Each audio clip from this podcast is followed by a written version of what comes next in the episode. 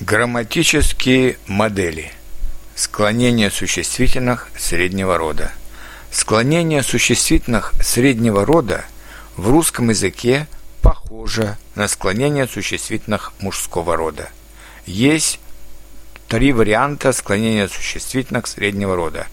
Первый – твердый вариант, если существительные оканчиваются на «о», как окно, вино, письмо – мягкий вариант, если существительные оканчиваются на «е», как море, солнце, поле.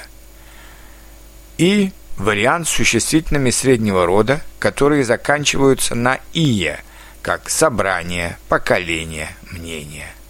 А теперь рассмотрим практически эти варианты склонения. Именительный – письмо, море, мнение.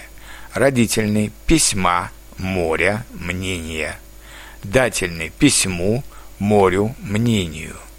Винительный – письмо, моря, мнение. Творительный – письмом, морем, мнением.